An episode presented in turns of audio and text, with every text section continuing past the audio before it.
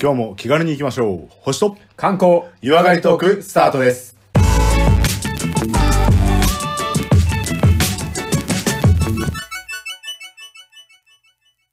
こんにちは、コマです。こんにちは、レオです。まずは番組のご案内をさせていただきます。このポッドキャストは相方のコマさんが星や星座宇宙についての話をして、私レオが日本の観光についてご案内する番組です。また素人が行っていることですので、間違いや不備がありましてもご容赦ください。番組では皆様からのメッセージ、リクエストを募集しております。宛先は小文字で KOMALEO 数字の1、5、ローマ字読みしますと、コマレオ15、アットマーク、gmail.com です。また、ツイッターやフェイスブックを行っておりますので、ハッシュタグ、星と観光、星間などで調べて絡んでいただければと思います。えーそれでは、えー第91回オープニングでございます。よろしくお願いします。よろしくお願いします。はい、91回ですけれども、えーええ今回は、まあ、大体どんな感じの話するのかなっていう、こう、期待を持たせるようなトークいただきたいんですけど。もうそうですね。えっ、と、まあ、いろんな宇宙開発のニュースありますけども、はいはこいのタイミングはあえて、今、応援しましょうっていうようなうん感じを。あじゃあ、宇宙開発系のお話ですね宇。宙開発系ですね。はい。いやーもう宇宙機ファンとかね、はそういう理系でこの番組のファンもたくさんいますから、ああ、だと嬉しいんですけども、ワクワクさせちゃってください。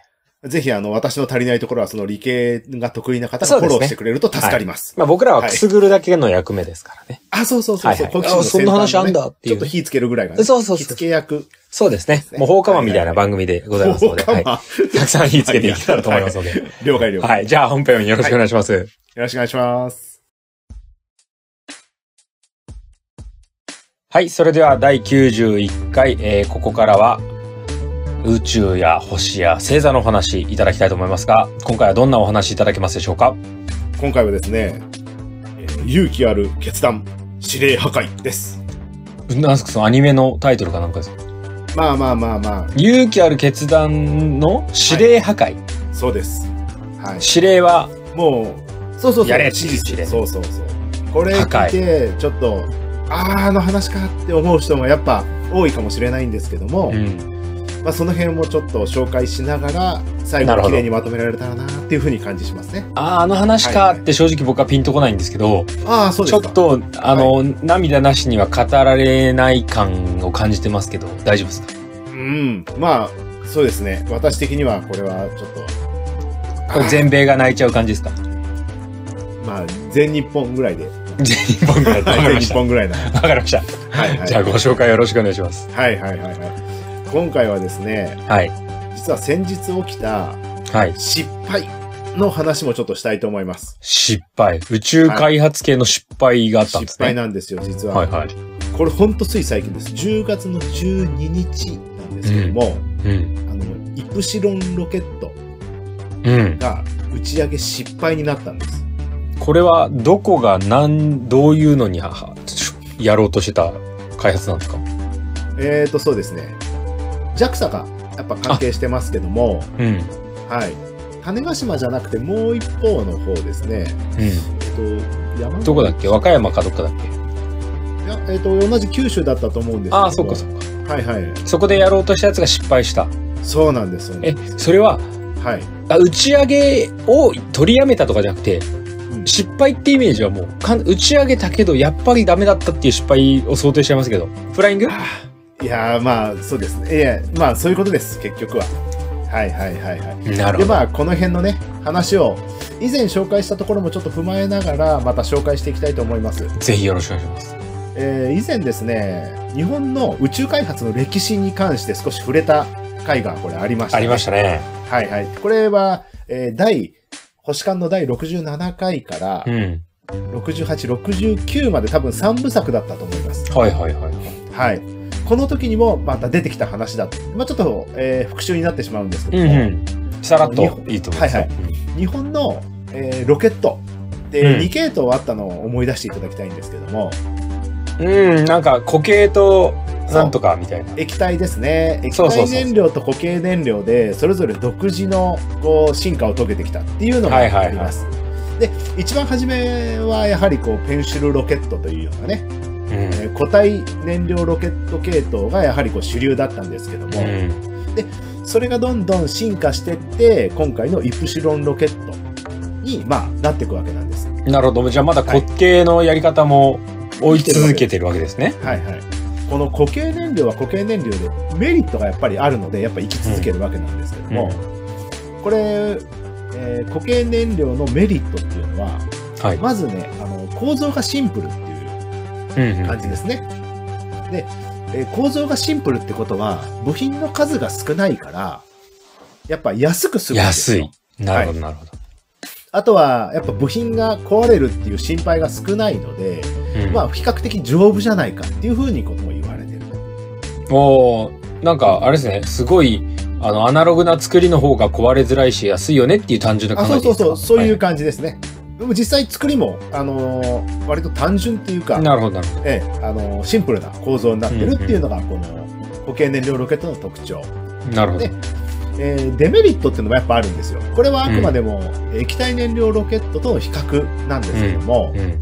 液体燃料ロケットって、えー流量の調整ができるので燃焼率のこう加減ができるんですねああ、どんぐらい本気で燃やすかみたいなそ感うじ今ができる。 100%で燃やすけどちょはっいはとい今絞って、あ50%ぐらいでみたいななんか想像できます。はい。い。はいはいはいそうするとこう調整ができるんですけども、うん。まあ、調整ができるっていう面とその分部品が多くなるっていうところがあるので、うんやはりこう固形燃料ロケットよりも構造が複雑化してしまうっていうそうね。はだいから真逆言えば高くなるし、故障しやすくなるって話。そうそう、そういう感じですね。はいはいはあとは、えー燃料をずっと入れとけないっていうのも液体燃料の特徴。これはなるほど。なんか、うん。気化しちゃうとか、液体周りに影響を与えちゃ。そうそそ気化しちっていうのがあるので。はいはいはいはい。うんだからがっつり理系の話になってきたね。えい これ前回も言ってますから、前回の方がもう少し詳しくやってるかもしれなはいいので。はい。詳しくは67、8、9ぐらい聞いてください。ね。皆そさんの辺をはい聞いていただければっていう感じなんですけども。というわけで、固形燃料ロケットのメリットもやっぱりあるので、うんこうどんどん進化してって、今はイプシロンロケットっていうのが、まあ、最新鋭の固形燃料ロケット。固形界のエースね。はいはいはい。うんで、この製造っていうのが、まあ、えー日産自動車とか、あの、あ、そうなの IHI とかがこうやってたりするわけですよ。あ、そうなの液体燃料の方に関しては、まあ、三菱重工業ってよく書いてありますよね。うはん。あ。だからちょっとね、きゃ会社もちょっと違ってたりする。はい。まあ、どちらもこう、へー JAXA がちょっと監修に入ってたりもするんですけどもね、間へにえ、ね。すごい。でも基本的には、え国の事業からもう民間事業をそうだよね。切り返されてるような、そういった感じのものですね。で、やっぱりこう、固形燃料ロケットの一番のいいところって、まあ、安価だったっていうのがいいんですよ。そうですよね。はいはい。で、安価なのが、なぜいいかっていうところなんですけども、うん。宇宙開発の敷居を下げるっていうのがとても重要な役重割。要。はい。重要だ。から、民間の企業とかが参入しやすくなるっていうのそうがだよあね。りますよね。広げやすいしね、世の中にね。そうそう、一発バーンって人工衛星も打ち上げるにしても、5000万かかるのと、うん4000まで済むの、もしくは半額2000まで済む、うんそういうのだったらやっぱり、そ同らそじう上だ。げる場所によって、そうだよね固。形燃料ロケットで大丈夫だっていう場所だったら、やっぱ安い方選ぶじゃないですか。そらそうだ。うんはいはいはい。で、あのー燃料の噴出量の調整によっては、行きにくい場所、行きやすい場所っていうのがやっぱあるんですけども、うん固形燃料だけでも十分行ける場所ってあるんですよ。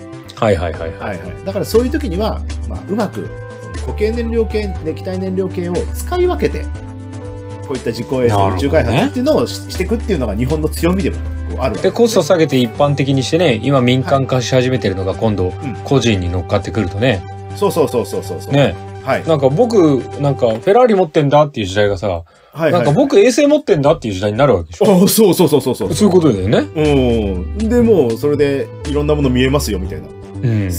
専用のあの温暖化が見えますよみたいなもんじゃんそうですよね。はいはいまあ各大学がもう参入しやすくなるっていうのはそういったところもあります学校とか来そう。そうそうそうそうはいはいはいはまあ学校も共同でね来たりもいするんでやりすそうねやりそう。はいはいはい。まあ実績みたいな作りでね。うんで、まあ、今回は、その、イプシロンロケットが残念ながら打ち上げ失敗っていうのが起きてしまったので、なるほそど。の事象をちょっとお話ししていきたいなというふうに思います。はいちなみに失敗したその固形ロケットは、はいはいはいはい。まあ日本だから大丈夫だと思いますけど、無人のロケットだったってことですよね。あ、無人ロケットです。そうですよね。あ、はい大丈夫です。はいあの、じゃあ、あの、その、人名がどうたらって話にはならないです。はいはい、大丈夫です。一応、一応ね、配慮しええとえええこう。どうぞどうぞ。えで今回は人工衛星とか、やっぱ大学の共同開発の、えー人工衛星などがいくつか7台ぐらい積んであったのかな。まあ、それが全部、まあ、なくなってしまうまあわけそなうんだよでねすけども、うん、まあ、えーその辺もちょっと触れながらまた行きたいと思うんですけどおも、願いします。まあ、細かく言いますと、まあ、10月の12日に、こうのんイプシロンロケット6号機が打ち上げられたんですが、2段目とテイクオフはできたんですね。まあ、テイクオフできたんですうよ、ん。で、順調に進んでたんですけども、え1段目ロケット切り離しました。2段目ロケット切り離しました。じゃあ3段目っていう2から3のうん。間のところみたいなんですけども、うん。そこで、えートラブルが発生して、姿勢が不安定になってしまった。それは宇宙にまだと成層圏の中の話なんですかえー重力で戻ってくるタイミングですね。ああ、まだ行ききってないんだ。行ききってないんですよ。で、なるほど。はい。盛り上がってきたよ。でそこまで行ってきてしまうと、もう姿勢がみんあ不安定になってしまっうんて、制御できませんと。できませんってなって、発射から約5分後に、はい。はい。まあ、えー目標軌道に到達できないっていうふうに判断をして、危険です、このままじゃと。はい。で、えー打ち上げから6分半に破壊指令、指令破壊っていうのを、まあ、あ自爆スイッチみたいなもんですよね。あるんだね、はやい、っあぱるんり。です。まあ、搭載しないと確かに怒られるよね。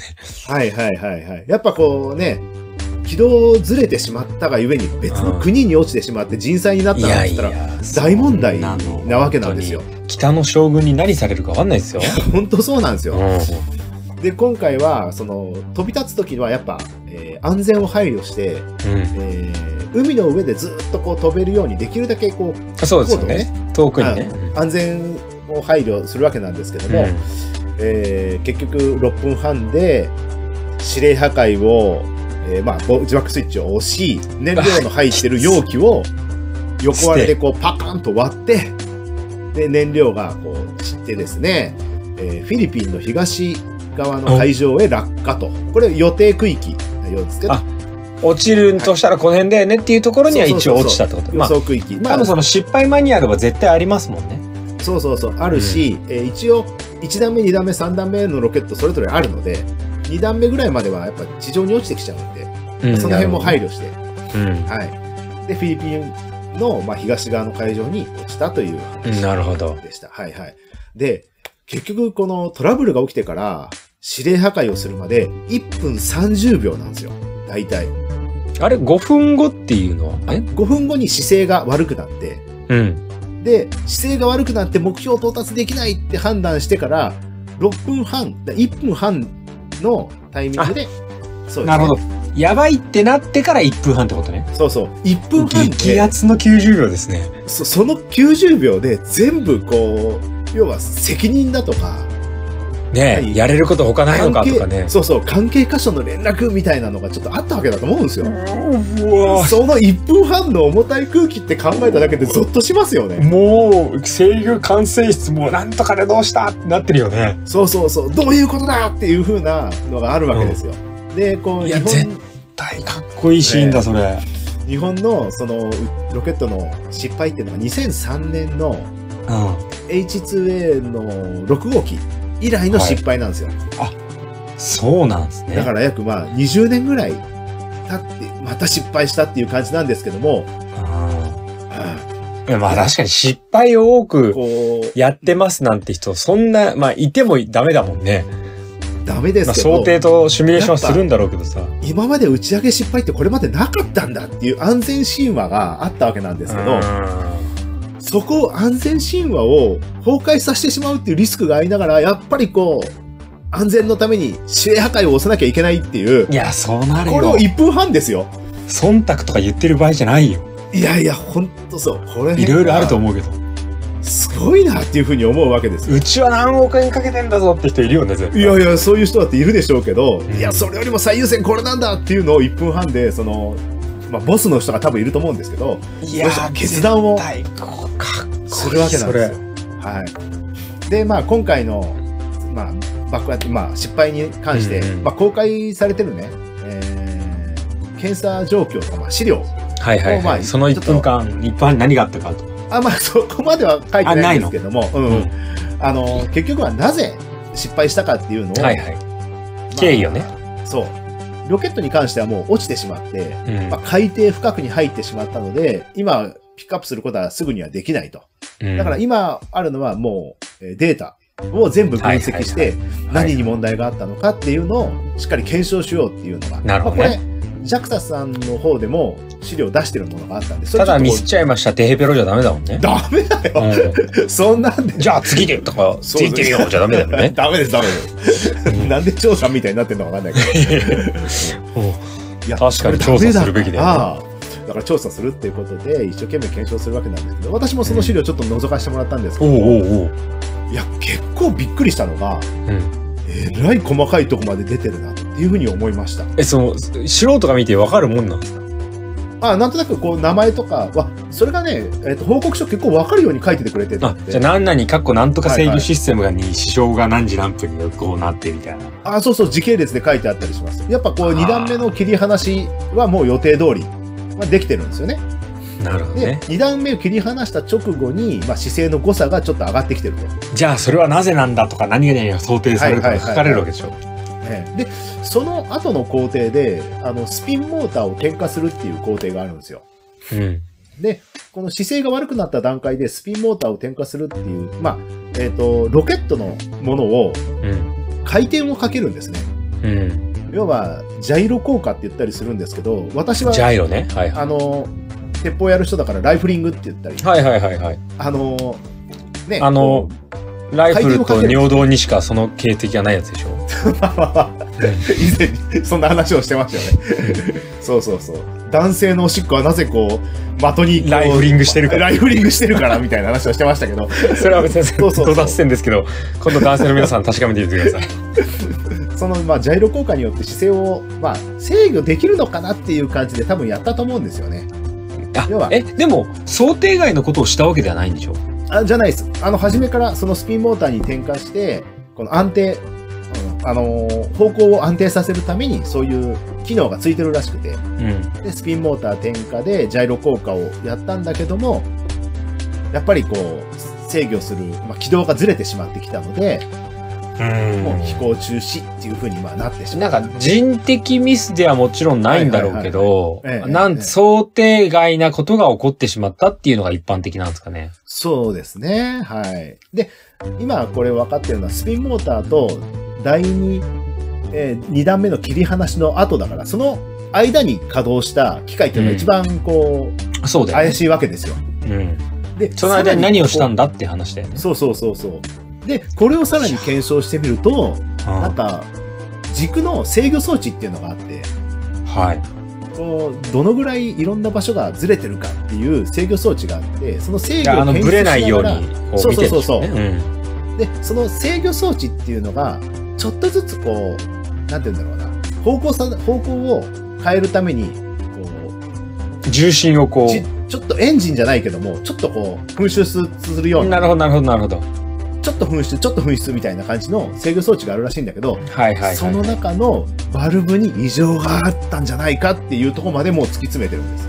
じゃあ僕の今聞いた話で分かりやすく素人のはいはいはいねはいまあ皆様にこう分かりやすくイメージを伝えるとして間違ってるってくださいね、えこうあのドリル状にこうスクリューの状態で飛んでいくのを想定してましたえと。はいはいはい。で、そのスイッチなり、まあなんかスタートしましたと。うで、んそのドリル上で回るものも、ちょっと右行き過ぎじゃねとか左行き過ぎじゃねとかってこう軸がずれてくるから、はいはいはい。それをこう測りながら、いや、右行き過ぎです、左行き過ぎですとかっていうのをうん制御する機械に問題があったんじゃないかってことですか。制御する機械のバルブっていうのももう分かってるんです。ああのバルブの圧力の変動がちょっとおかしいなっていうところがあったみたいな。なるほど。そういうデータまで制御する機械がおかしかったのも分かってる。分かってでるらしい。じゃあ何がおかしかったかっていうのもバルブだっていうのまで分かってる。分かってるんですよ。ほで、そこまでのことがデータで全部分かってるから、う。うん。まあ今後のイプルシロンロケットを含めて H3 ロケットとかも今度は類似箇所みたいなのを完全に是正する水平展開がそうだパよッとね。広がりまして、全部制御変えろみたいな話だよね。はいはいはい、改善するっていうわけなんですけども、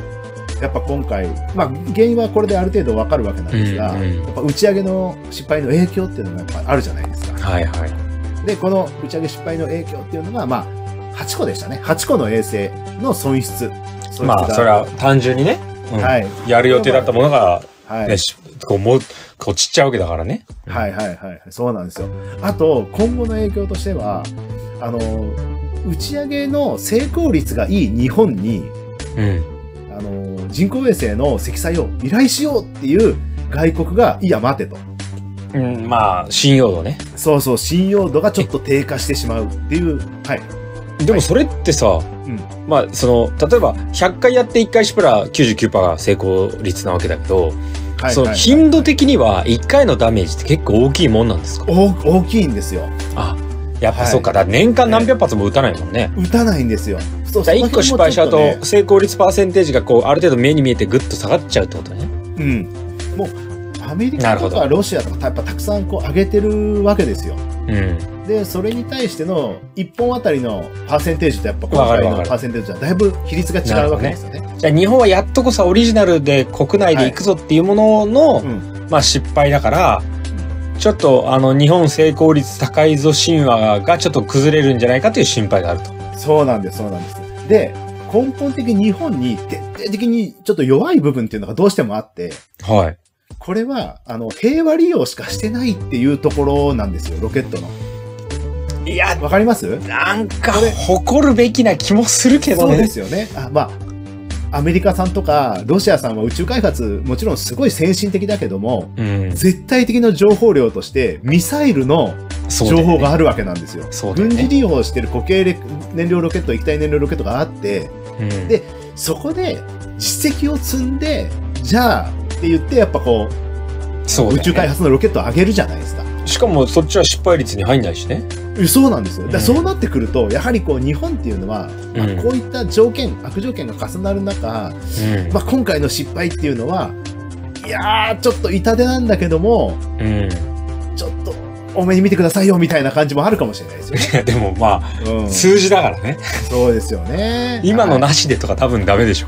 はいはいはいはい。だからまあ、えっ、と、皆さんに一応ね、お知らせしたいのは、うあの、原因究明がここまで細かくできるっていうのも、1回のロケット開発、宇宙開発のロケットの失敗をうんうん重く受け止めてるっていうふうに感じていただきまして、そう思いますよ。はい。ねだからえ。、なんか、いやいや、次行ってみようっていうだけじゃ、ちょっと待て待てって話じゃないですか。そうなんですよ、そうなんですよ。うんそのぐらい慎重にやってて、うん平和利用のための、ね、宇宙開発ですよっていうのを下を向全くな面的にう打ち出してるっていうのを、やっぱこう、皆さんには知っていただきまして、ん。そうですよ。はいはいはい。もうそんまなあ卑失敗の屈になっちゃダメですよね。そうなんですよ、もう。まあ、今まで失敗が全くないわけではないじゃないですか、宇宙開発も。でも、ちょっと今、成功率がいろいろこうね、言われるようになって、注目まあされつわかるつよありますけども、ね常に宇宙開発はまあ、チャレンジしてることが多いいのや、で、そうですよ。で本当諦め宇ずに宙開発はね、上を向きながら進めるものですからね。そうですよ。うん。だからこう、諦めず挑む姿っていうのを、ちょっと私個人としては応援したいと思いますので、応援したい。いや、皆様も、まあ、1回の、まあね、イプシロンロケット失敗はありましたけど、あるけど、今後とも、この失敗を無駄にする国じゃないぞと。そうです、そうです、そうです。投資してくれと。次からもう、ここから100%は、まず一か一発目次上がりますから、みたいな、そのぐらいなんですよ。